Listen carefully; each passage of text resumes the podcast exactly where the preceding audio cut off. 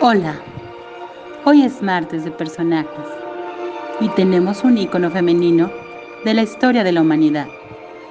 Por celebrarse hoy su nacimiento, María, la Virgen, bendita entre todas las mujeres. Del libro Investigación sobre María, de Corrado Augias. La devoción por la Madre de Jesús conoce un florecimiento extraordinario a partir del siglo IV. En el culto católico a María, la tradición es tan o más importante que la escritura. Las representaciones de María son anteriores a su culto.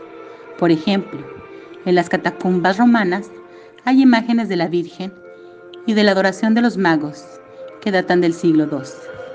También, en Nazaret, en el subsuelo de la Basílica de la Anunciación, hay inscripciones que se remontan a los siglos II y III. Por ejemplo, el famoso saludo del ángel, Ave María.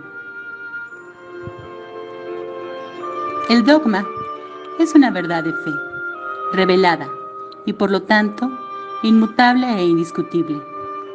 Los dogmas sobre María son cuatro. El primer dogma es la virginidad de María y el segundo es el que la proclama Madre de Dios. El tercer dogma establece que María concibió sin mácula, es decir, que ella estaba libre del pecado original con el cual nacen todos los demás mortales. El cuarto es la asunción de María al cielo, en cuerpo y alma. Algunos autores sostienen que la veneración cristiana a la Madre de Jesús no es más que una derivación sincrética de creencias anteriores. Sin duda, existe una influencia y es cierto que María sustituye como protectora a esas deidades precristianas.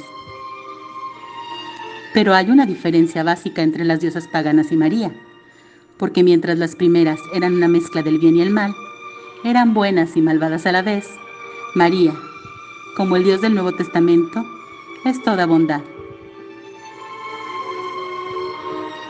María, llena de gracia. Por las mujeres icónicas que han hecho de este un mundo diferente al decir que sí. Compartimos el poema Caminito de la Fuente. Caminito de la Fuente, con su cubo día, se ve pasar a María, todavía adolescente.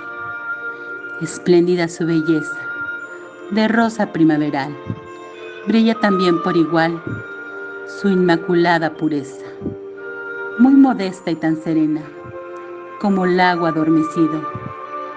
Tiene el encanto subido de la cándida azucena y al pasar tan modosita por la empinada calleja, parece que en ella deja una fragancia exquisita y conforme se deslizan los días de forma lenta, más mi admiración aumenta y sus encantos me hechizan.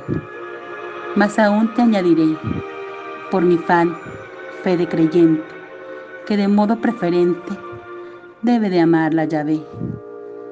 Tantas cualidades bellas no se dan sin tonizón. Para alguna gran misión están destinadas ellas. Brindada la anunciación a la doncella María, y con sus sinos traía a todos la salvación. Buenas noches para ti. Abrazos.